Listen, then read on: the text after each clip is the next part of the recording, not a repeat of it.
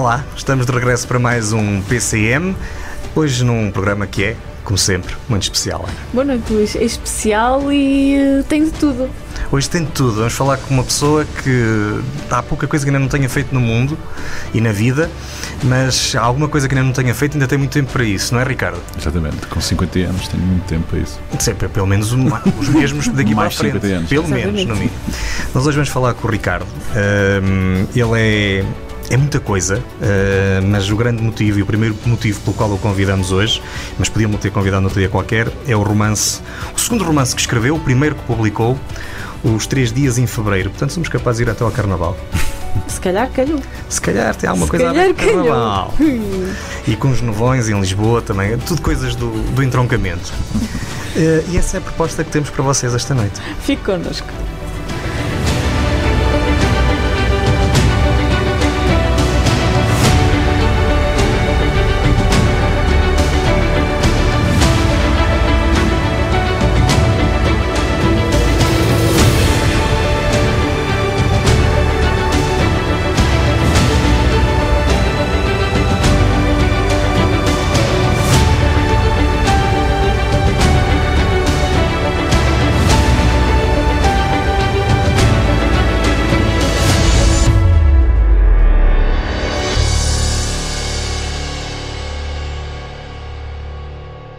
Ricardo Ferreira de Almeida é licenciado em Antropologia pelo ISCTE, mestre em Sociologia pela Universidade de Coimbra e doutor em Sociologia pela Universidade do Minho. Além de autor, com produção também na área da dramaturgia, trabalha no âmbito da educação, é músico popular, ator e encenador em grupos de teatro amador, tendo cofundado os grupos A Trouxa Mocha e A Tanga. Publicou o seu primeiro romance Três Dias em Fevereiro, que recebeu uma menção honrosa no Prémio Revelação Literária.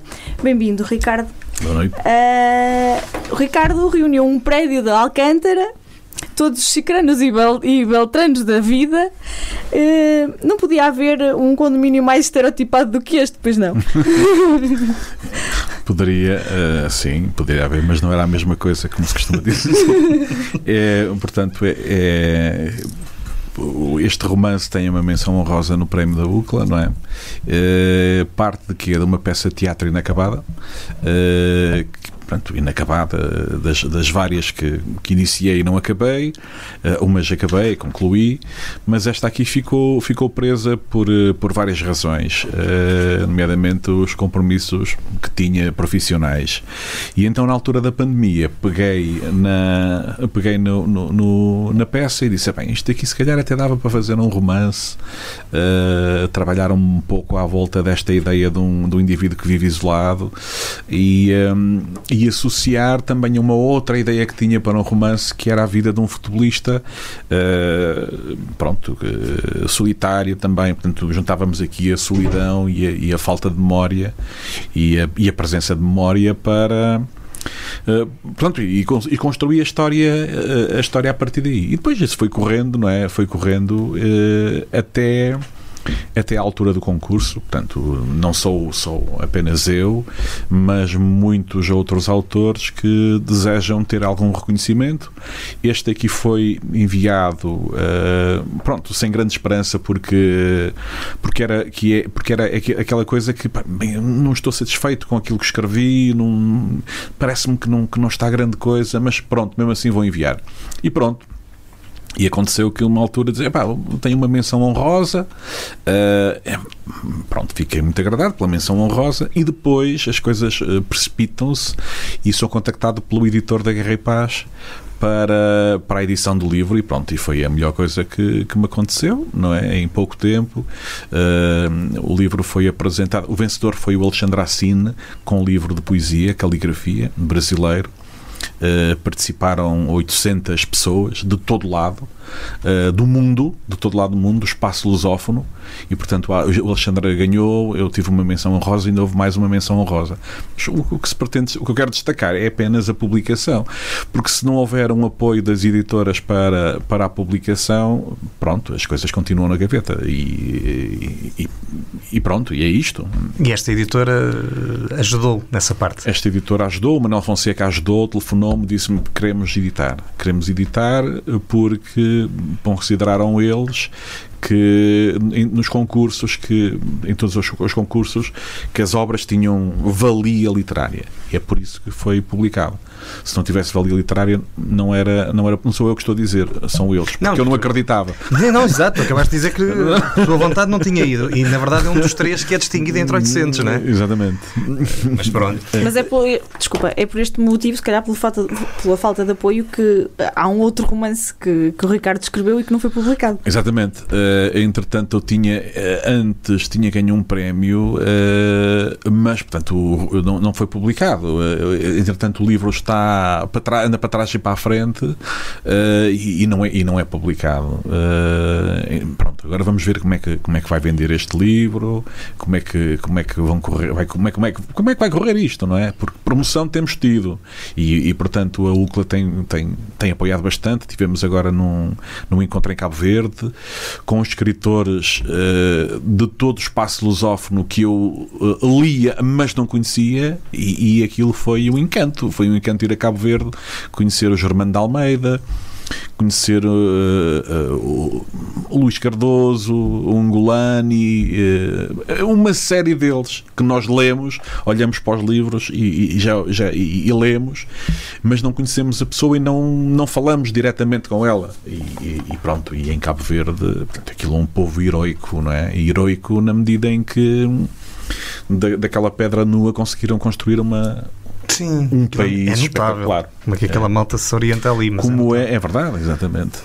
Mas, oh, Ricardo, tu agora és uma dessas pessoas, daquelas que quem não te conhecer, nós temos, temos o privilégio de te conhecer já há alguns anos, mas quem não te conhecer, ali está, é Ricardo Ferreira de Almeida, nunca ouvi falar, não é? Não é? Tu, estás nesse. É, estou exatamente, estou neste, exatamente. É, é, verdade, é verdade. Uh, quem não, pronto, quem não conhecer, uh, dentro desta área, pronto, tem aqui uma, uma obra que é, que é a primeira obra, não é? E, e, que está disponível em todo lado, naqueles sites habituais de venda de livros que todos conhecemos e mais alguns, e podemos dizer fácil. Podemos fazer publicidade? É, até no OLX. Até no OLX. Já vi um. A sério? Foi alguém que leu e agora revendeu. Exatamente. Mas pronto, isso é por causa do papel. Não, não encontrei, foi em e-book, que até era o que me interessava mais. Não, não foi uma opção? Foi? Boa, não, não sei, não, não faço ideia. É uma questão de editora, não é? Mas está disponível em todo lado, é só escrever no Google que ele aparece dezenas de opções de compra. Para quem tiver cartões, também deve ter desconto em continente, porque tem para tudo. Não, e é barato. Portanto, não, não é. E é bem emprego, porque é do Ricardo. Uh, é muito giro. O que é a capa? É, é uma varanda de Alcântara, suponho. Não, isso por acaso é, é uma amiga minha. Não digas que é de Lordelo. não é de Lorde, mas podia ser. Aonde? Ou em Vila Nova, não sei. Não, mas isso é onde? Isso é uh, no Largo da Graça, em Lisboa. Ok. E esse era o botequim da, da Natália Correia. Ah, então isto é. Está bem, está certo. Tem ar de Lisboeta, tem. Não, Sim. tem. Se tivesse manjerico, então era, era impossível falhar. Mas, oh, Ricardo, estas pessoas todas que vivem aqui. É assim, vamos tentar não fazer spoiler, não é? Pois. Mas estas pessoas, já percebemos que há aqui um conjunto de pessoas muito diferentes, já abriste aí o, o leque a algumas delas. Bem, elas também estão elencadas aqui na parte de trás. Isto, a ideia era disto era teres aqui uns estereótipos neste bairro. Uh, não só. Uh... Porque só de ler a pequena descrição que está aqui de cada um deles, dá para imaginar aqui dezenas de coisas à volta das histórias que podem estar aqui envolvidas, não é? Sim, uh, sim, também estereotipado, ou tipo ideal, ou outra uhum. coisa qualquer, mas pronto, mas tem, tem alguma foram as, as personagens que, que, que apareceram. Que, tinha, que me apareceram. Ok, não houve assim nenhuma. Não nem, houve... nem quiseste criticar nada. Tem, eh, tem, há uma grande. Aliás, há pouco tempo tive, tive uma crítica literária, uma crítica de uma, de uma jornalista que é, pronto, está bem presente a, a, a formação política e precisamente algumas, alguma, alguma parte aí que é, que é, bastante, é bastante agressiva sobre o ponto de vista de, de criticar portanto, uh, os indivíduos que foram vítimas de fascismo. Uh, mas, mas é um aspecto, como temos um aspecto do, do futebolista que uh, que se isola em casa porque não se lembra do que, do que aconteceu e, e está acusado de homicídio, ou como, uh, sei lá, uma, uma senhora que quer aprender a ler uh, e, e, come, e, e começa as suas lições naquele ensino noturno para adultos, na ajuda, e depois tem o gosto de comprar aquilo no Ribeiro. Tem uma série de coisas, não vou contar, não vou Não, contar não contes, muito. não contes. Mas pronto, mas é, é- é- são personagens que vão surgindo. Isto aqui é, é o próprio processo criativo leva-nos a encontrar coisas, não é? Tu falaste aí de um futebolista homicida, foi pena não teres escrito agora, podias escrever sobre aquele que se recusa a entrar aos 89 minutos do jogo, é? Também dava um bom livro. Mas Atenção que eu gosto do Cristiano Ronaldo, meu ídolo. Sim, nada contra. Eh, tá- tá- Estás a falar é, do Cristiano Ronaldo? PDI está-lhe a correr um bocado mal. Mas, eh, como se não bastasse isto tudo, eis que neve em Lisboa.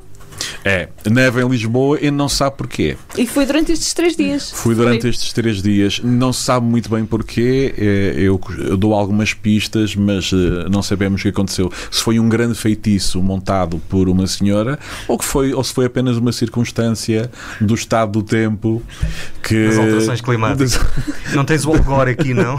Não, não. Hum, mas, ó, ó, ó, Ricardo, este, este, este nova- Primeiro, Lisboa, para quem te conhece, achei curioso teres, teres querido escrever, teres posicionado esta malta toda em Lisboa, mas se calhar nós aqui, como somos um bocadinho menos disfuncionais, isso explica muita coisa, não é? Teve que ser em Lisboa. Hum, mas isto, isto quer dizer alguma coisa, o facto de nevar num sítio improvável, hum, que pelos vistos, eh, e, e com personagens que estão eles também assim um bocado atormentados pela, Exatamente. pelas circunstâncias da vida. Isto, isto tem aqui um simbolismo por trás, ou não? Tem, tem uma ideia por trás que, é- que perante as circunstâncias da vida eles têm que resolver, eh, têm que resolver eh, os, as suas situações e têm que, nomeadamente as situações do presente, do passado e do futuro. Eh, não se fala só de Lisboa, também se fala em Vila Real, porque Sim. há uma família aí que é de Vila Real. E para dizer que eh, eu falo sempre de Vila Real, é a minha cidade. E é, e é uma inspiração, eh, e é uma inspiração, e, e também falo sobre aquilo que conheço. Claro. Falo sobre Lisboa porque conheço, falo sobre Vila Real porque conheço. Agora, a partir daí, cria-se alguma coisa. Claro. Agora, eh, esqueci-me da pergunta, esqueci-me do Não, estava-te. Pronto, é o simbolismo associado aqui ao facto de nevar num sítio onde não é muito Ah. normal. Sim, exatamente, que é uma circunstância dramática que coloca, que coloca aqui, coloca as pessoas em... em eh, Quase como uma pandemia. Exatamente, Covid-19. quase como uma pandemia. E então surge aqui um herói. E então eu, é, é para dizer que hum, eh, eu inspiro-me na novela renascentista Uhum. eh, e tenho aí na abertura do capítulo faço uma descrição do que é que vai acontecer, não é? Portanto, eh, eh, na apresentação do livro, a professora hum, eh, que eu agora não me lembro do nome eh, fez uma apresentação que muito boa, gostei muito da apresentação eh, e ela fala precisamente de- de- desta, desta ideia, levanta precisamente as questões que eu quis tratar. Eh, apresenta o que é que vai acontecer, mas ao mesmo tempo manipula os personagens. Eh, e pronto, Lisboa, eh, o, o nevão em Lisboa é uma circunstância para surgir a heroicidade e para surgir a ajuda e para resolver, para resolver a- a- todas as questões que estavam pendentes. Que depois da neve derreter, eh, as personagens têm que resolver a vida deles, não é? Exatamente, à sua, à, à sua, à sua maneira e, e de acordo com aquilo que elas desejam. Portanto, aqui libertamos-nos das personagens e elas lavam à sua vida como se tivessem vida eh, e que merecessem vida também. E se elas resolveram ou não depois da neve derreter, é algo para descobrir nestes três dias em fevereiro, que está disponível em todo lado. Ahm, Ricardo, alguém escreveu que por trás deste romance estava a solidão, a recuperação e o esquecimento do passado, mas também a solidariedade. Tu escreveste isto durante a pandemia, como disseste há pouco. Ah, foi porque nós também andávamos assim um bocado solitários e melancólicos naquela altura. Provavelmente. Quiseste puxar estes temas. Provavelmente eu senti isso durante a pandemia e escrevi, e escrevi, porque há alturas em que escrevo, por exemplo, para teatro escrevo eh, muito à volta da comédia, eh, mas, por exemplo, com a Trouxa Mocha e com a Tanga, com a Trouxa Mocha a primeira coisa que fizemos foi, foi primeira, a primeira, primeiríssima coisa foi um texto do Chekhov. Uh, a seguir foi um texto meu uh, sobre a vida do Antonin Artaud e a sua relação com o médico psiquiatra, uh, o Sr. Fertier. Isto para dizer o quê? Também. Pronto, e, e aquilo era um texto mais, mais soturno, mais, muito mais carregado. Uh, nessa sequência, tive um contacto do Brasil para, me, para fazerem a peça no Brasil. Tanto é que, voltando ao início da, da, da, da conversa, uh, cheguei a uma altura em que já não acreditava muito e enviei o livro. Bem, pronto, vamos lá ver o que é que acontece. Porque tá, tive tantas... Estavas com o tempo para acabar e tal. tive tantas negas, tantas. tantas uh, faz parte do processo do, do, do, do autor uh, ser, ser, ter muitas negas, ter que aprender, reinventar-se, escrever mais, continuar a escrever e não desistir do trabalho. E então aconteceu essa coisa. Fui contactado do Brasil e, aliás, aquilo era um elenco, segundo me disse a produtora, é um elenco espetacular, com uma ensinadora espetacular. E não voltou a acontecer. Isto, de, de, de, e era, foi o momento. Entretanto, escrevi mais coisas que fizemos com a, com a Tanga, por exemplo. Fizemos há pouco tempo o Calhau, uhum. uh, um texto inspirado aqui também no local, inspirado em panões, inspirado, inspirado também nas, na, nas comédias romanas, que depois nós transformamos um bocadinho para, para a comédia dell'arte, essa coisa toda. E, uh, portanto, e o registro depende da altura. Uh, nesta altura uh, uh, nesta altura escrevi isto. Aliás a linguagem de a prosa é diferente da poesia é diferente da, da, da, da escrita para teatro o romance é portanto são géneros literários completamente distintos. E como tal eu sinto-me bem a escrever dessa forma com esses temas. Aliás, estou a, estou a iniciar agora outro, outro romance uh, que tenho mais, tenho, esses dois, tenho dois na gaveta para ver o que é que vai, o que é que vai hum. acontecer com eles, se, se eventualmente a Guerra e Paz ou outra editora hum, pretende continuar o, um, o vínculo. Uh, que é precisamente ainda à volta da, da memória de esquecimento. É sobre um indivíduo que é de Vila Real, Uh, pá, o Woody Allen faz filmes sobre Nova York, eu posso escrever sobre Vila Real à vontade. Completamente. Não é, ninguém me pode impedir. E o Woody Allen só faz sobre Nova York porque nunca conhecia Vila Real. Senão também fazia sobre não, Vila Real. Claro. Nem lamas do. Nem, lama. nem o Albão, nem essas coisas. Não, e era aquilo que dizias há bocado: é, é, é falas, falas sobre o que conheces, não é? E... Exatamente, e sobre o que conheço e, e, e, lugares reais que depois são transformados sobre, sobre um ponto de vista literário, sobre o, o género, não é? E o estilo, não é? Como se, como se costuma dizer. E pronto, e é isto. Porque isto de escrever só óbitos é muito fácil. Um gajo inventa o cenário conforme a coisa vai andando. Uh, Ricardo, esta menção honrosa uh, no prémio Revelação Literária da UCLA. Estávamos a falar da UCLA, mas ainda não dissemos uh, quem é a UCLA, a União das Cidades Capitais de Língua Portuguesa da Câmara Municipal de Lisboa. Teve um significado especial. Sim, teve um Para além de ser uma alavanca, não é? É, para além de ser uma alavanca, teve um significado especial porque eu estive a apresentar o livro uh, num sítio que gosto muito, Lisboa, na Feira do Livro, que eu andei, que eu passava, quando, quando estava em Lisboa, eu passava à Feira do Livro para trás e para a frente à procura de livros e só para passear, para sentir o, o burburinho, sentir o, o cheiro, o cheiro do livro, livros. o cheiro dos livros e depois apresentar ali, nem nos meus sonhos mais lindos isso, isso acontecia. Melhor que isso era o Sporting ser três vezes seguidas campeão europeu. É mais provável que voltes a apresentar na Feira do Livro. Não é? Europeu, atenção, aquela... Ainda por cima europeu. Exatamente europeu. Está lá em cima. Isso é, é pronto, é, é, e foi uma coisa muito, muito boa para mim. Eh, e depois o convite da UCLA para ir a Cabo Verde também a apresentar eh, e, fazer parte do contingente de, escritores portugueses, eh, sendo uma formiga ao lado de gigantes, não é? Dos gigantes que apareceram lá.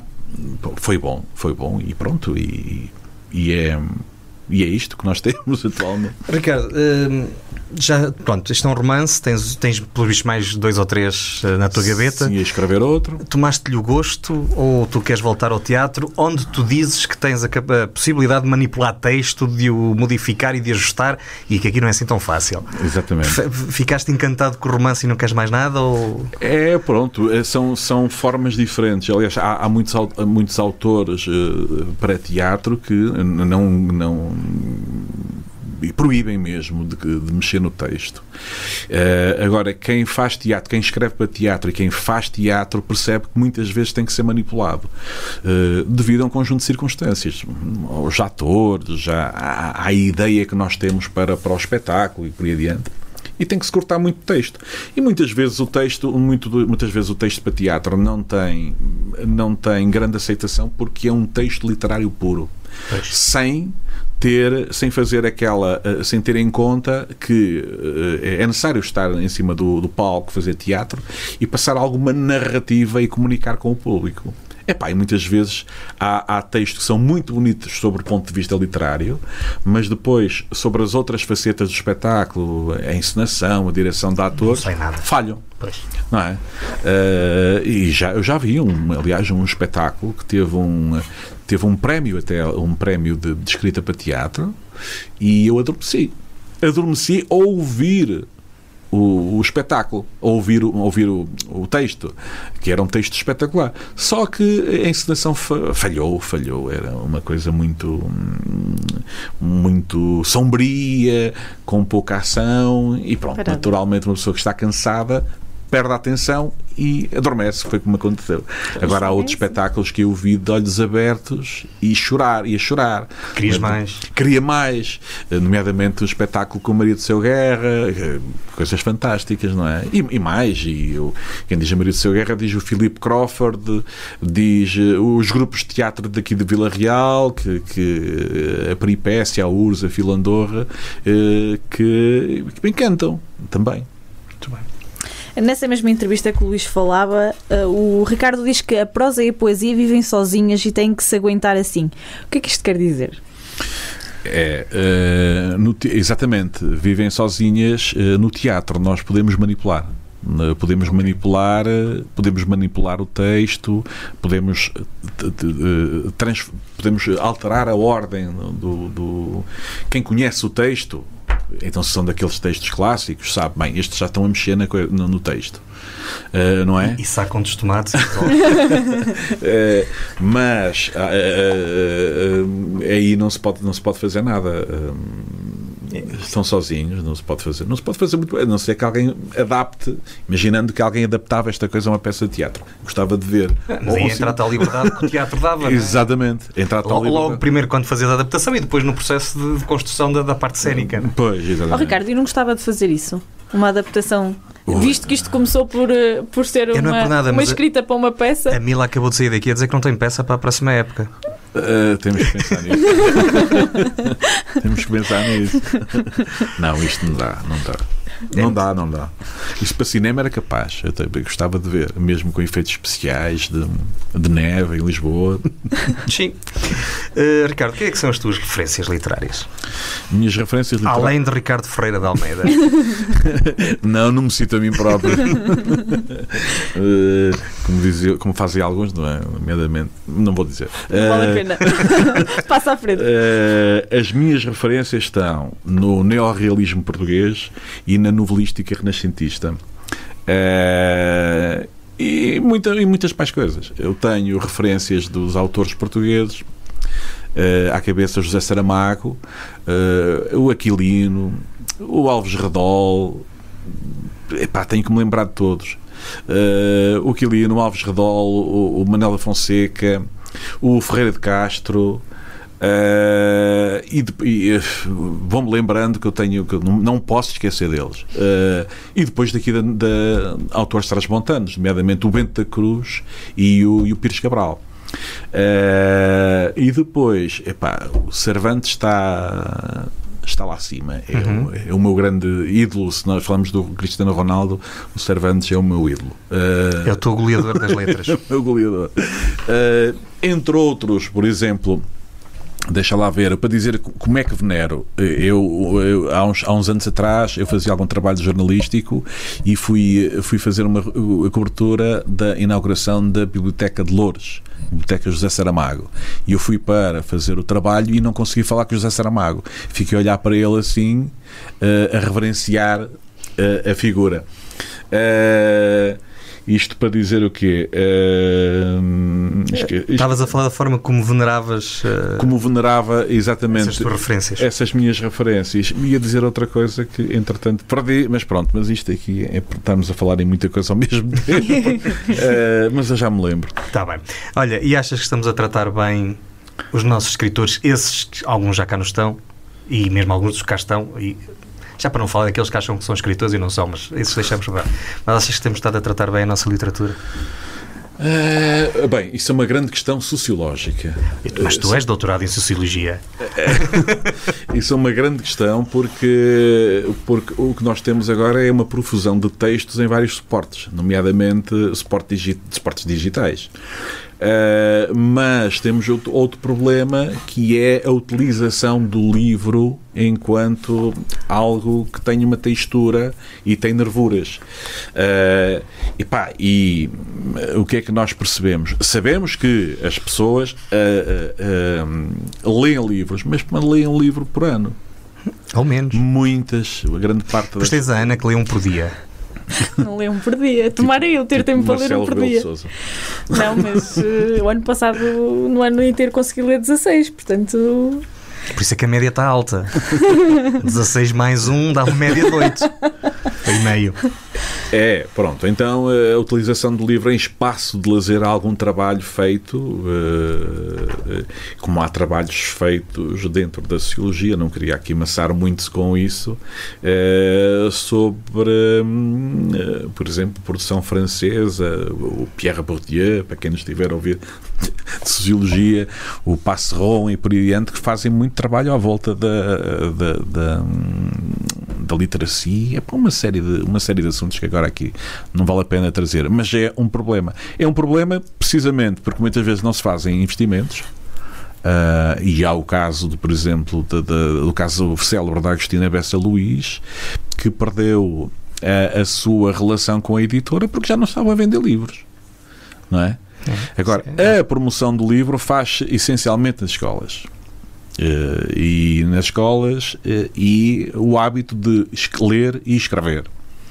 Uh, há uma fotografia famosa minha uh, lá em Cabo Verde, eu assim com um livro dizer, uh, portanto na página da UCLA está lá, parecia uma grande, parecia um grande educador, parecia quase o padre o padre Vieira. a dizer, pá, é aqui no vosso livrinho que vocês têm que começar a aprender a ser escritores. É escrever, ler e escrever. Escrever aqui, escrever, ter o hábito de escrever e ter o hábito de ler, porque atualmente o pessoal já começa a escrever só com o teclado e com o telemóvel e o gosto pela caneta e o gosto pelo papel e pelo cheiro da, da, da caneta no papel, pela tinta, pá, isso perde-se. Não é? Eu Mas sou um bocado assim. Não achas que se terá dito mesmo quando se passou da pena, da pena para a esferográfica? Acho. Acho, exatamente, acho. Se calhar agora estamos a passar da esferográfica, por isso que há bocado te perguntei pelo e-book. Mas a tinta na mesma, desculpa lá, é totalmente diferente. Acho, tá mas isto são, o que é que, o que, é que isto vai, isto, as, as transformações vão ser ritual, é? muito lentas. Pá, eh, antes também se escrevia nas paredes, na, nas grutas, não é? Sim, sim. Uh, não havia... Uh, não havia papiro. Não havia papiro e não havia fontes, fontes mais uh, populares de suporte do texto, acontecia isso. Agora, a questão é que nós, nós estamos no nosso tempo e temos que reagir sobre o nosso tempo. Não é? E é um problema, porque isto vai implicar o quê? É pá, uma, uma falta de conhecimento. E quem tem falta de conhecimento é mais rapidamente manipulável, entre outras coisas. Claro, não, isso sem e dúvida perde nenhuma. capacidade de vocabular, não consegue falar. Perde tudo e depois de intervir e de funcionar na sociedade como, como deve ter que funcionar como cidadão. Mas, ó, ó Ricardo, vamos ver, a malta afasta-se tem-se afastado dos livros ao longo dos anos. Eh, essa tentativa de passar isto para o digital era para, ver, para os caçar no sítio onde os miúdos andam, ou não? Mas não está a resultar, achas? Não, não está a resultar. Não está a resultar porque tem que, se não houver educação, pode estar lá o telemóvel. Não leem um livro. É? Pois, tem que se abrir o ficheiro no telemóvel na mesma. É? Exatamente, tem que se abrir o ficheiro. Uh, e como é, que, como é que vamos fazer? Nós temos é que promover uh, uh, epá, este gosto pela leitura. Eh, começando com coisas simples, mas não muito simples, e depois ir complicando. Aos, aos 14 anos, aos 15, aos 16, já tem que se começar a ler Fernando Pessoa, não é? E as coisas mais difíceis do Fernando Pessoa. Uh, pronto, há quem comece mais cedo, há, há miúdos com 14, 15, 16 anos já têm discussões acerca de literatura muito válidas e muito, e muito fundamentadas. Há outros com 50 anos que, se uma pessoa lhe fala de um livro, são capazes de tirar uma pistola, como fazia o outro nazi, não é? Temos aqui uma certa iliteracia literária. temos, esse, temos esse problema, pá. Mas pronto, mas em termos de. E nem os os próprios jornais desportivos eh, se, Não, se porque- salvam. Porque a descrita está está a ficar cada vez pior lá. Não, É que antigamente ainda havia essa desculpa, ah, eu leio o desportivo e, e havia lá, bom, mas hoje em dia, com a pressão de produzir jornais diariamente em Portugal, Sim, de 60 páginas, quando não há assunto, pois. Bem, tu sabes, deves acompanhar também, Sim, não sim, sim, sim, exatamente. E o jornal dá para 20 indivíduos, não é? Pois. Um jornal dá para 20. O livro devia ser também a mesma coisa. é? Por isso é que Não eles é? estão no OLX. É verdade. Eh, como é que acha que está a escrita, a escrita nacional? Eh, É uma boa pergunta, mas é uma pergunta muito difícil. Eu leio, mas as minhas obrigações académicas levam a ler mais coisa. outras coisas, não é? Eh, Eu, eh, pronto, leio, mas eh, eh, eh, autores nacionais, por exemplo, em Cabo Verde teve o Valder Ugumem, eh, portanto, um escritor de topo, com uma, com uma editora de topo. eh, nós somos reconhecidos internacionalmente como sendo um, um país de bons escritores, não é? Eh, e e pronto, agora nesse, nesse campo, nesse campo, eh, epá, eu peço, peço desculpa, eu eh, Não, não queres falar muito sobre não isso. quero falar so- muito Tá sobre isso, não quero. Tempo Sim. para uma palavra. Vamos ao nosso jogo. Uma palavra sobre teatro. Fantasia, Uma palavra sobre música tradicional. alegria, Uma palavra sobre três dias em fevereiro. magia, Uma palavra sobre gaita de fole. Eh, amor, Uma palavra sobre o grupo de teatro do Centro Cultural Lourdelense. paixão, E agora uma palavra para os chicranos e beltranos desta vida. admiração. E uma palavra para os grupos de teatro não profissionais. Eu já disse amor. Paixão, Outra dedicação. A esta permitimos que digas mais do que uma. Nós estamos à conversa com o Ricardo Ferreira de Almeida. Ele escreveu três dias em fevereiro. Passou a ser um daqueles que é lido e que às vezes nós só conhecemos pela capa do livro, como ele teve a oportunidade de conhecer, como nos contou há bocado em Cabo Verde. O Ricardo é já um desses autores e este é só o primeiro de muitos que aí vêm. Diz que vem um sobre a volta a Portugal, mas isso fica para a segunda A parte. segunda parte, não é? Venha daí, até já. Universidade FM. Procura-nos no Facebook em universidade.fm. Da imensa paixão pela região nasceu a Associação Valdouro. Vamos, em 2022, continuar o nosso caminho, a fazer o que estiver ao nosso alcance pela região, por si e sem pedir nada em troca. Apenas que caminhe connosco. Universidade FM. Mua! Estamos de regresso à segunda parte do PCM. Hoje estamos a falar com o Ricardo Ferreira de Almeida, autor do Três Dias em Fevereiro, menção honrosa do Prémio Revelação Literária da UCLA, hum, Novos Talentos, Novas Obras em Língua Portuguesa. Ricardo, este. Já, já nos disseste que este Três Dias em Fevereiro era para ter sido uma peça de teatro. Achas É. que algum dia ainda pode vir a ser? Não faço ideia, mas acho que não. Acho que já está enterrada enquanto peça de teatro. Então, se este capítulo está arrumado, Uh, para quando a história do ciclista que corre a volta a Portugal em bicicleta? Estou estou a fazê-lo, estou, a- estou a escrever, eh, pronto, lentamente, porque não me dedico exclusivamente à escrita, tenho, tenho atividades, profi- atividades profissionais e outras paralelas, não é? Que, que me impedem de estar eh, constantemente, dia e noite, a fazer, a fazer coisas. Porque muita- há, muitos, há muitos textos que, que os faço, nomeadamente teatro, faço 3, 4 dias. Primeiro penso-os e depois escrevo-os eh, rapidamente. Isso aí há sempre inspiração. Sim, isto é, é, é a vantagem, ia, ia buscar o telemóvel, a vantagem de ter telemóveis atualmente ou eh, aqueles livrinhos para anotar, Blocos. não é? Blocos de notas para anotar. Olha, isto estava uma boa ideia, isto estava uma boa ideia, e, e vai-se anotando, e, e depois eh, no futuro pode, pode acontecer, até pode ficar para lá escondido, e depois eh, pode ser uma chave para, para resolver algum conflito que não se consegue resolver num determinado momento, numa determinada obra, digo eu. pegas nas tuas notazinhas. Nas notazinhas, Olha ali aquele. cai que ali. giz. O, o Ricardo, como acabaste de dizer, tu escreves muito texto dramático, eh, mas além de escrever, tens acompanhado e estudado também o fenómeno do teatro de base comunitária, do teatro não profissional, do teatro amador, o que lhe quiserem chamar. O amador é o que eu menos gosto. O que é que te fascina neste teatro não profissional? Eh, ora bem, fascina-me eh, a, a não classificação Uh, e isto aqui, pronto, eu fiz uma tese de doutoramento sobre, sobre teatro, uh, teatro amador, a organização social dos grupos de teatro amador do Distrito de Vila Real, pegando em alguns grupos de teatro, não é? E, e estudando isto. E depois, e depois até saiu publicado em livro um e-book aí, uh, pela Mundis, portanto, uh, Eras Mundis, em que, portanto, há uma parte sobre, uma parte sobre o, o, o teatro amador, o, neste caso, vá uh, o aparecimento do teatro amador num contexto de no contexto da vá do Estado Novo é, é, é, o mais simples que posso dizer é isto, porque a tese foi, foi teve muitas páginas e também a produção do, desse e-book levou algum tempo, porque tem que se mastigar tudo. As teses abandonam-se e depois, mais tarde, pegam-se nelas para, para, fazer, para fazer alguma coisa. É pronto, e este é o teatro, o teatro sem classificação. Nós temos classificação para o teatro erudito, temos escola para o teatro erudito eh, para aquele teatro de grandes palcos. Temos classificação para o teatro popular de cariz etnográfico, mas falta-nos a classificação para este teatro que fica aqui entre, hum, entre as margens é?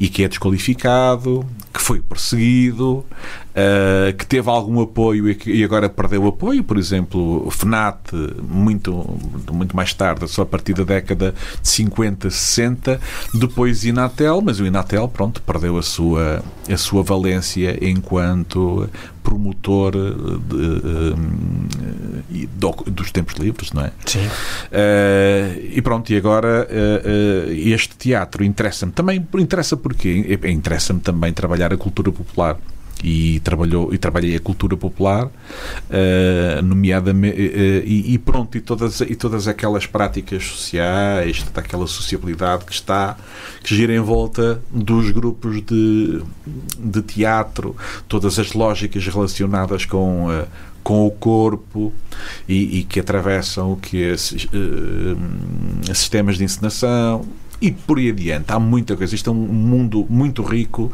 muito vasto e, e que, pode ser, e que pode ser estudado. E que está, se calhar, a desaparecer.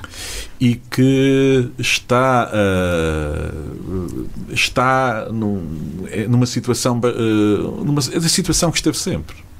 Que é a situação de, é a situação de, de algum abandono institucional. Uh, se calhar uh, haver alguma, alguma linha de suporte a estes grupos de teatro amador que não querem ser profissionais por uh, várias razões. Por ser profissional implica reduzir o seu tempo de trabalho e o seu tempo de lazer. Não é? E porque se calhar também não temos mercado para aqueles e porque também, ou provavelmente não, não, não temos mercado. Epá, mas não sei, se pensasse no campo da cultura eh, integrar os grupos de teatro de amador em redes de disseminação de espetáculos, é o que falta, que eles fazem espetáculos e muitas vezes eh, fazem o espetáculo uma vez. Pois é, Ricardo, só que andamos nisso há 10 anos e o problema está dos promotores que preferem pagar milhares de euros. Sabemos bem porquê. Sim e, e aos grupos de teatro amador às vezes nem a porcaria de um jantar. Exatamente, nem as águas. Nem as águas. Vezes. Sim, eu, eu, eu acompanho eu, isso. Eu acho que isso também é culpa do público. Porque tu vês em alguns auditórios que nós conhecemos que se for um grupo não, não profissional. Os, os, sim, os 3 euros só são caros quando é um grupo de Exatamente. não profissional, porque se forem 15 euros. Por uh, alguém que é conhecido, enche em meia dúzia de dias. Mas concordo totalmente. É, a questão da rede, porque primeiro ganhavam dimensão sim, sim. e depois precisavam estar a trabalhar para duas outras atuações e podiam trabalhar para um. Para um, para um, para um âmbito nacional, talvez. Sabes que eu chego a uma conclusão, porque já houve tentativas de fazer essa rede, chego a uma conclusão é que não há interesse também dos pseudo promotores, que são pseudo, uh, em que isso aconteça, porque depois assim vão ter um problema para lidar. Provavelmente não. É provável, é provável. Isto, não, não, sou eu a falar. Porque, há, porque, dentro destes grupos também há uma construção de uma cultura dentro de, vá, das, da, da dinâmica artística. Uh, também temos o quê? Um conjunto de ferramentas protetoras e justificadoras de, uma, de, de determinadas ações. Uh, e isso, acontece no, nos grupos de teatro profissional, por exemplo, quando uma pessoa vai para o palco e não faz um aquecimento, estás a dizer, já estás a profanar aquilo que é próprio do teatro profissional, que é o aquecimento.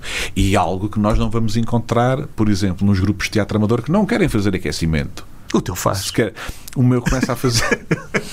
começa a fazer. Uh, mas pronto, isto tem, tem a ver com muito, coisas muito, muito, muito uh, vá. Uh, levaríamos aqui bastante tempo a discutir este assunto. Vamos deixar o teatro não profissional, a Ana tem mais uma pergunta, para um programa só.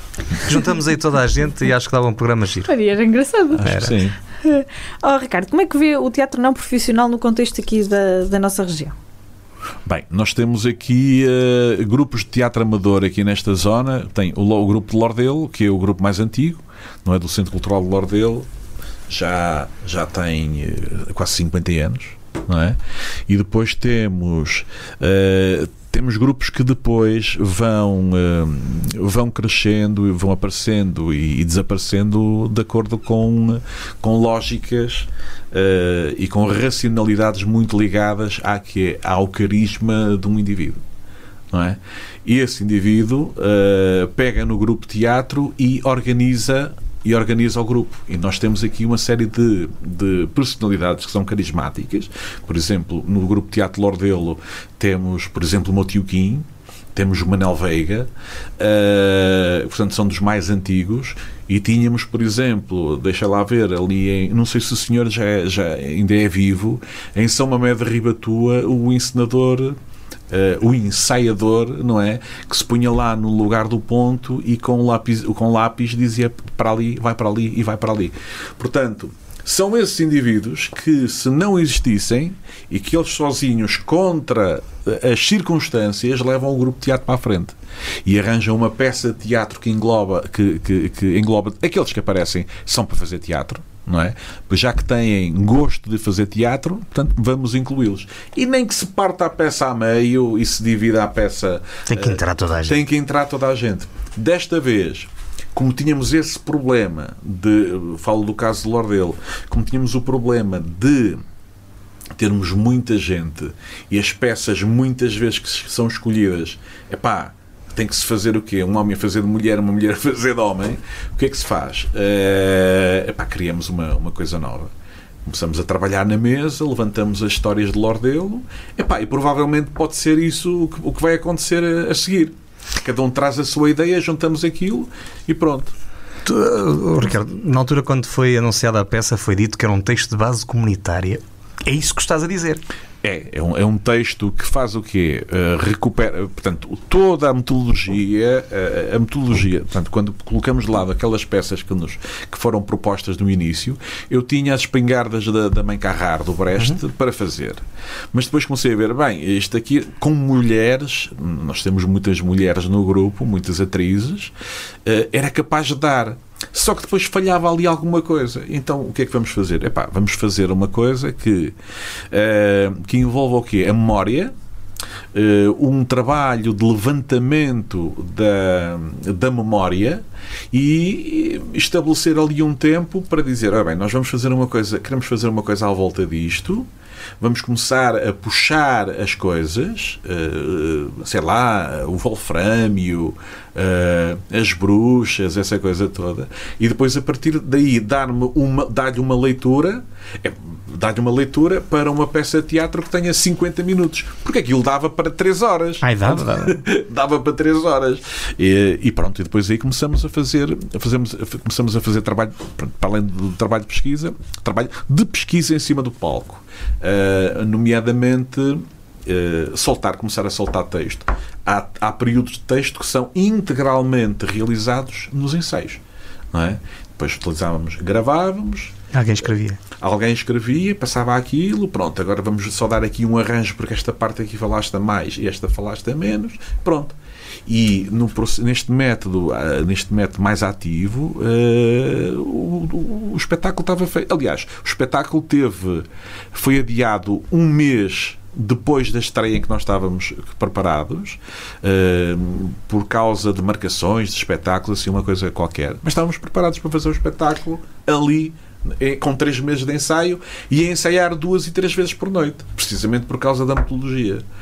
Outros grupos de teatro, epá, dependendo do, do do elenco, dependendo de muita coisa, pá, passam muito mais tempo a trabalhar. Claro. Só dizer que estamos a falar do, da, da peça Haja Luz, É, exatamente. não dissemos o nome. Que estreou no Festival da Associação Valdouro. Exatamente. Muito obrigado pelo atraso. A nós ter a estreia nacional e internacional do- da peça. Que vai estar no próximo dia 5 de novembro no Pinhão e no dia 12 de novembro em Vila Nova de Foscoa. Portanto, ainda há eh, possibilidade de ver esta peça mais duas ou três vezes. E Eu se calhar- acho que ainda há uma terceira. É capaz de haver mais uma, não, não tomei nota, e provavelmente depois ainda vão terminar em casa uma última vez, costumam fazer É isso. provável, sim, sim. Uh, mas estas duas são assim as mais imediatas que, que me lembro de cabeça de me ter sido dito. É uma encenação do Ricardo Almeida com o Grupo Teatro Centro Cultural Orlense, o texto construído de uma maneira que resultou em quadros deliciosos que não são só a história de Lordelo, é a história praticamente da região toda, ou melhor, a história com qual qualquer um de nós se consegue identificar, porque é mesmo deliciosa a maneira como aquilo ficou. Eu já vi duas vezes, vou ver a terceira e vou ver se tenho tempo de ir a Foscoa. Porque é mesmo bom. Como é que tem sido a receptividade à peça? Agora que já, já atuaram diversas vezes Sim. e continuam, não é? Tem sido boa, os atores e as atrizes têm, têm sentido muito bem. Aliás, nós tivemos. Nós aquelas coisas que aparecem do nada, que nós, como é que nós vamos resolver este, esta situação? Nomeadamente, aquela ce- uma cena que me lembro que é das comédias em Lordeu. Então, aquelas comédias de faca e alguidar com texto. eh, com- portanto, com aquele texto eh, que rima. Eh, e então essa há uma parte final há uma parte final que, que é a parte da morte, não é? Em que nós tivemos em Sabrosa o pessoal que interrompeu a peça para bater palmas só para aquele momento. Portanto, funcionou muito bem e os, os atores saem de lá com, eh, com o coração eh, cheio, não é? E nós saímos todos com. eh, pronto, eu fico sem palavras para, para pago o resultado. salário, não é? Está pago o salário. A Santos de queijo e o small. Ao pé disso, a Santos tem que ser um bom queijo, não é? Porque isso realmente vale mesmo muito. Mas olha, Ricardo, o que é que tu gostas mais? De ensinar, de escrever ou de, ou de atuar mesmo? Eh, gosto das- de várias coisas. Eu, eu gosto, tenho saudades também de fazer teatro, eh, de- que é das melhores coisas que há. De- aquele, aquele, a estreia, não é? Aquele, aquela, aqueles momentos antes da estreia. O friozinho. Exatamente, e aquele e a, e a- e, a- e o fim, e o resultado, receber os aplausos. Ahm, nós estamos ali pela glória, ah, como diziam os, os- os gregos, não é? Como fazem os grupos de teatro amador, estão ali pela glória, pela, pela aclamação. Ah, eu ah, não tenho escola de teatro, nunca aprendi a fazer teatro, meus professores foram o Tiago Pires e o Gilmar Albuquerque. E, e os atores que me inspiraram foram foi, foi o, o Vitor o Vitor Silva e, eh, e, o, e, o, e, o, e o Mourão eh, da, da Filandorra. Portanto, eu vi um espetáculo da, da Filandorra, eh, portanto, como é que se chamava? Já não me lembro. Foi ensinado pelo Philip Crawford e eu disse: pá, espetacular. Também gostava de fazer teatro. E pronto, e aí essa parte de escrever e escrever ao mesmo tempo e fazer teatro e, e- e ter algumas. Tenho limitações, obviamente, que eu não, tenho formação, fui aprendendo, fui escrevendo, fui. Fui, fui eh, aprendendo com os outros eh, e, e faço o meu trabalho modesto dentro do, dentro do teatro, eh, nomeadamente no campo da encenação e no campo da, da, atuação, eh, enquanto ator. Eh, mas pronto, conheci muita gente eh, desde o campo popular até ao campo mais, mais profissional, mais erudito e aprendi com todos, nomeadamente com o Sr. Queiroz eh, da Rabães, que ele me ensinou bastante. Eh, e pronto, e é isto. Tenho reverência por todos, aceito todos, gosto de todos, sem, sem exceção.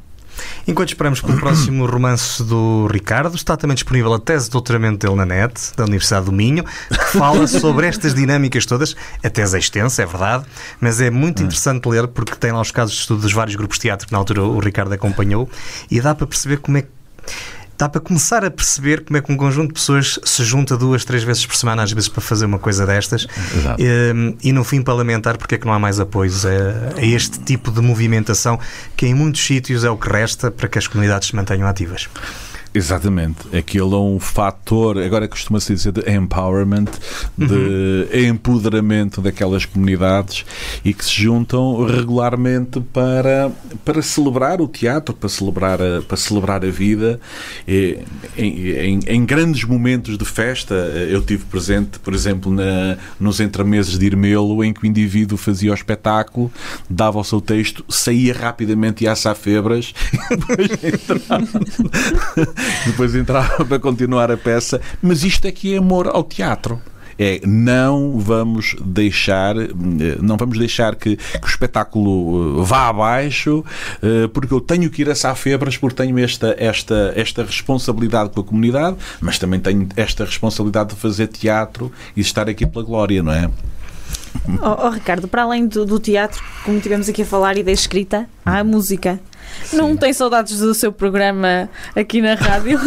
Voltar à Terra? Tenho, agora ent- entrei aqui no estúdio e Entendeu? fiquei com saudades de, de fazer o Voltar à Terra. Uh, fiz. uh, fizeste em vários sítios, não foi só aqui, não é? Fiz em vários sítios. eh, na altura, na altura em 2006, creio eu, eh, 2006 ou 2004, comecei na pesqueira e havia muito pouco, muitos poucos programas de, de, de música tradicional. Ainda é? há muito poucos. Há muito poucos. Há, há aquele programa da Antena 2, o Raízes, eh, mas é na Antena 2 às 5 da manhã. Ou... Já não, basta, já não bastava ser na Antena 2? Na antena do- é à meia-noite, mas pronto, mas, mas eh, faz falta faz falta recolher porque o mundo rural está em, em transformação, nós estamos a perder muitas coisas, não é? E eh, se não se gravarem, se não se registarem, vão se perder irremediavelmente. Eu fazia muito trabalho aonde? Nos lares, porque era nos lares estavam lá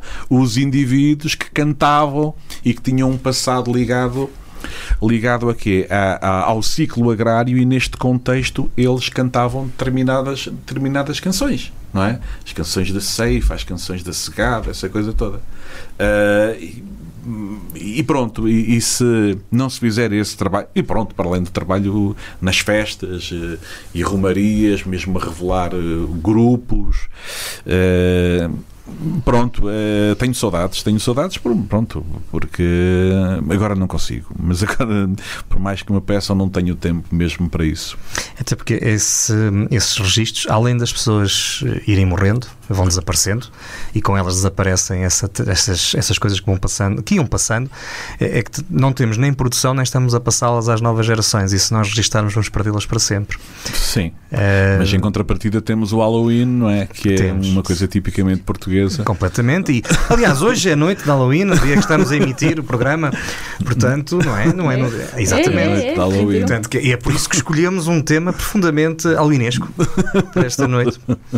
Eh, É isso que a gen- há muita gente que não percebe que o- aquilo que os grupos de folclore, que há grupos folclóricos que fazem, nomeadamente os federados, que é isso que lhes é pedido, é recolha e, e- e que é guardado depois até pelas pela própria Federação de Folclore. Mas isso são outros 500. Hum, Ricardo, além hum, de tudo isto que já fomos falando, dos programas de rádio, tu tocas também. Tens, tocas várias coisas, mas eh, a gaita de fole talvez não ser aquele instrumento muito comum, apesar de estar relacionado de alguma forma com a nossa região, mas não se vê muitas pessoas a tocarem e a, e a utilizarem esse instrumento. Eh, como é que surgiu o interesse pela gaita de fole? Pronto, a gaita de fole surge eh, no, naquele, no interesse paralelo com a música tradicional e surge numa altura em que eu eh, estou a trabalhar ali no Nordeste, em Carrazeda de Anciães, e há lá um- uma, uma, uma um, vá, um- práticas musicais muito enraizadas, nomeadamente com os grupos de Zé Pereiras, um grupo muito conhecido que eram os Zíngaros de Carrazeda de Anciães Exatamente. não é? E ali havia eh, três, quatro gaiteiros. E havia um gaiteiro até que era que, que, que fazia, portanto o gaiteiro gosta muito de De gaitar? de, de gaitar e de animar, não é? E, e ele fazia, tocava, fumava ao mesmo tempo, metia o cigarro para dentro e punha o cigarro para fora. Eh, portanto, todas aquelas habilidades do gaiteiro. E, e a partir daí comecei, comecei a interessar-me e comecei a tocar uh, num contexto bastante difícil. Difícil porquê? Porque uh, acontece, aconteceu na Galiza, por exemplo, em que o gaiteiro uh, é, é, não tinha grande prestígio. É a mesma coisa que aconteceu aqui em, em Trás-os-Montes, em que o gaiteiro, para além de ter perdido o, todo o prestígio social na animação das festas, foi substituído pelos grupos conjuntos e pelos pick-ups nas feiras, essa coisa toda. Portanto, isso matou o gaiteiro, o, o a gaita caixa e bombo.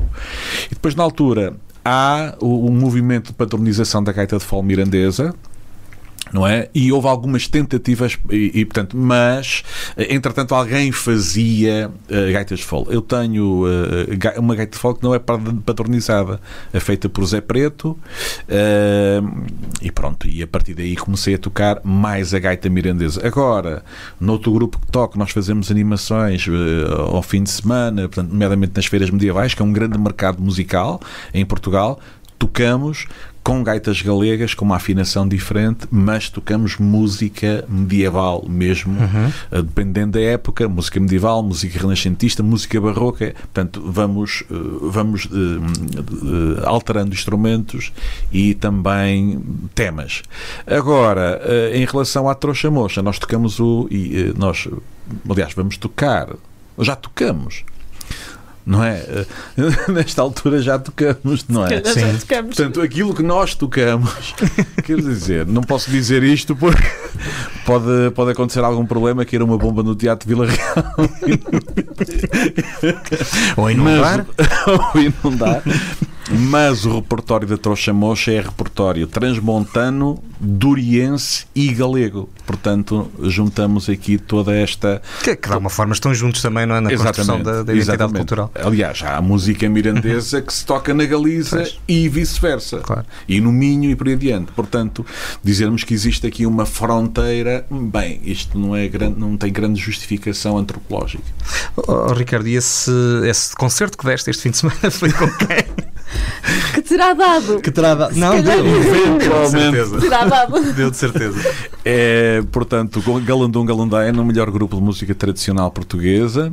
Uh, e, uh, e nós, Trouxa Mocha, um grupo de Vila, Vila Realense uh, que foi fundado inicialmente por Gilmar Albuquerque e pelo Francisco Santos. depois, enquanto aquilo prossegue para grupo teatro com o Tiago Pires, com a Marlene Castro e com o Gilmar Albuquerque e comigo, e entretanto apareceram, apareceu muita gente, quer no, no grupo teatro, quer no grupo de, de, de gaitas de fall, não é? Uh, uma comunidade de músicos uh, muito grande que eu agora tinha que puxar um bocado pela memória para me lembrar de todos, não é? Mas, Mas isso, quem quiser que tivesse ido ao teatro, não foi? Exatamente. Exatamente. Que projetos é que. Esse foi o que eu acabei de perguntar, Ana. Projetos para o futuro. não, era isso. Eu queria que o Ricardo dissesse o nome dos grupos em que estava envolvido Ah, pronto, musical. ok, está bem. Uh, portanto, Trouxa Mocha, uh, uh, Arriba Monte. Ah, ok. Isto, final não havia mais. E, e, pronto. E também dentro do rock and roll, animações com um grupo de, de covers, os, os covers de Bruxelas. Ah, eu já vi isso. Já. Tem que, tem, tem que investigar melhor isso. Isso estava um bom programa também. E pronto, e é isso. Uh, para além de tocar sozinho em casa, muitas vezes, ou ir, ir tocar a um restaurante. Tocas gaita em casa sozinho? Não, não, ah. isso é impossível. Os vizinhos podiam achar muita piada. Exato. E, nomeadamente a gaita mirandesa, que aquilo... aquilo, aquilo é muito bom de ouvir, mas é ao ar livre. Exatamente. Ou não som controlado. É mesmo. Uh... Posso fazer a última? Podes. Ah, pronto. Vai continuar no teatro não profissional? A resposta é sim. É sim, a resposta Ainda bem. então é só esperar pela próxima produção do Centro Cultural Ordelense, provavelmente. Exatamente. Ok, que provavelmente também vai voltar a estrear no Festival Teatro da Associação Valdor. não, não, isto, não, não, há compromissos aqui, hein? Não, mas, não, não, mas as assim... estreias têm que ser lá. Vamos a contra-relógio? Não, um dos rituais que estes grupos de teatro também têm é estrear para o seu público. E eu não quero de maneira sim. nenhuma nunca pôr isso em causa. Desta vez foi a felicidade de Mas ter olha, eu acho que foi muito bom terem estreado connosco. Que Porque na semana a seguir correu Fizeram umas alterações. Não Foi, foi, foi. Na semana a seguir correu muito melhor. Foi, é verdade. É verdade. Mas sabes que há vários grupos que nos diziam, primeiro vinham testar ao festival antes de, de fazerem em casa. Vocês só foram mais um. Mas havia essa prática. Aqui, Havia, tinham de estar fora. Estavam em casa para a família, nomeadamente ali um grupo de Vilarinho do Tanha, creio eu, que faziam um espetáculo para o fim de semana. Primeiro estavam para a família, depois a família dizia: está tudo muito bem. Portanto, tinham acreditação familiar, está certo. Já podem. Agora veio. Há uns tempos, por acaso, também experimentamos isso. Foi antes da pandemia. Olha, foi a última peça Foi- que, que a nossa associação conseguiu. Depois não, se- não fez mais duas vezes. Uma delas já andava para aí o bicho à solta. Pois. Vamos ao contrarrelógio. Contra-relógio, 10 perguntas, menos de um minuto, 36 segundos, não é? Vamos Sim. lá contar. Trouxa mocha ou tanga? Uh, X. Já compraste o mais recente livro do Zé Rodrigues dos Santos? Zero. O que mais fascina no teatro amador? Uh, a entrega. livro favorito. Uh, um engenhoso Dom Quixote de La Mancha. Peça é que mais gostou de ensinar? Haja luz. E o que é que menos gostou? Não me lembro, acho que nada. Abelardo Doce, Beltrana, Heitor, Isabel, Luizinha, Luís, Alice, Freitas Ramalho, Joana ou Borges? Borges. O que é que te faz feliz? Uh, a vida. Instrumento favorito? Gaita de Fol. E o sítio favorito no Douro? Uh, o sítio favorito do o Douro em si, Todo ele. todo ele. Muito bem, Ricardo. bem. Foram 51 segundos. Não está mal, porque uma das perguntas demorava quase um minuto a ser lida, não é? Há descontos, tempo, desconto. Tem- Temos que ir ao VAR. Temos mais uma pergunta para ti, Ricardo. Então, Ricardo, onde é que se vê daqui por 10 anos? Ia fazer o quê? Quantos uh, romances publicados? espero um por ano. Olha. Boa. é? Que é para, aquela, é para aquelas pessoas que só leem um por ano. Exatamente. É o ano para ler o- este livro. Mas onde é que tu te vês daqui por 10 anos? Não sei, não sei. Uh, espero pelo menos estar uh, como estou assim já, já é bom. Vias-te aqui há 10 anos atrás? Aqui a fazer estas coisas todas. Há 10 anos atrás uh, sonhava com isso. Sonhava com isso, mas pronto, eram, eram coisas muito remotas. E pronto, e as coisas acontecem, ainda bem que aconteceram, não é? Mas nessa altura só ainda passeava na Feira do Livro, não é? Era nessa altura, só, há muitos anos atrás, era só passear e olhar para os romances, essa coisa toda. E, e portanto, e colocar este ao lado dos livros do Zé Saramago, Zé Saramago, Ricardo, Proust. Mas, Por acaso, desculpa estar a insistir outra vez naquilo que disseste ao princípio. bem antes. É Almeida, bem antes. Exato. Eh, mas voltando outra vez àquela conversa que disseste no início, neste momento, para muita gente, o Ricardo Ferreira de Almeida é o mesmo que José Saramago. Porque as pessoas não conhecem. Exatamente. Também é verdade. Com grande. Certo. eh, eh, aparentemente. Mas na realidade o José Saramago está lá acima e eu Também é uma, verdade. uma formiga. Bom, Lá eh, chegaremos. são três dias em fevereiro para ler e devorar. Eh, é um É, bom- estamos em outubro ainda, é o último dia, É um mas bom romance, é o último dia, já mudou a hora, até anoitece cedo agora. Eh, é um bom romance para ler, no quentinho da lareira e com umas boas castanhas. No romance Ih, do celular. Sim, umas boas castanhas e um, um bom tinto que ele está para, está para aparecer nos próximos dias, dizem eles. Ehm, Ricardo, muito obrigado por teres aceito o nosso convite, muito obrigado por fazeres tudo isto, as coisas que tu fazes, por contributo que dás ao Teatro Amador, que é algo que a mim particularmente muito me diz e muito me toca, porque acho que é das últimas manifestações que nós temos eh, verdadeiramente comunitárias e com sentido extraordinário de solidariedade entre as pessoas que ali estão e que verdadeiramente contribui para que as coisas funcionem, para que nós não sejamos uma região ainda mais pobre que aquela que somos. Muito obrigado por teres vindo. Eh, três dias em fevereiro, da Guerra e Paz, do, do um romance do Ricardo Ferreira Almeida. Ficamos à espera dos próximos e continua. Muito obrigado. Muito obrigada, foi um gosto, uma conversa muito, muito boa, muito divertida. Muito obrigada. Muito obrigado. Ah, o PCM, uma coprodução da Associação Valdor com a Universidade FM, A apresentação de Luís Almeida e Ana Gouveia. e estamos disponíveis todas as semanas, além do 104.3, no Spotify, no Apple Podcast, no Google Podcast, no Castbox, no YouTube e no Facebook. Em todo lado, portanto. Até Não. para a semana. Muito Há coisas obrigada. que faltam. Até para a semana.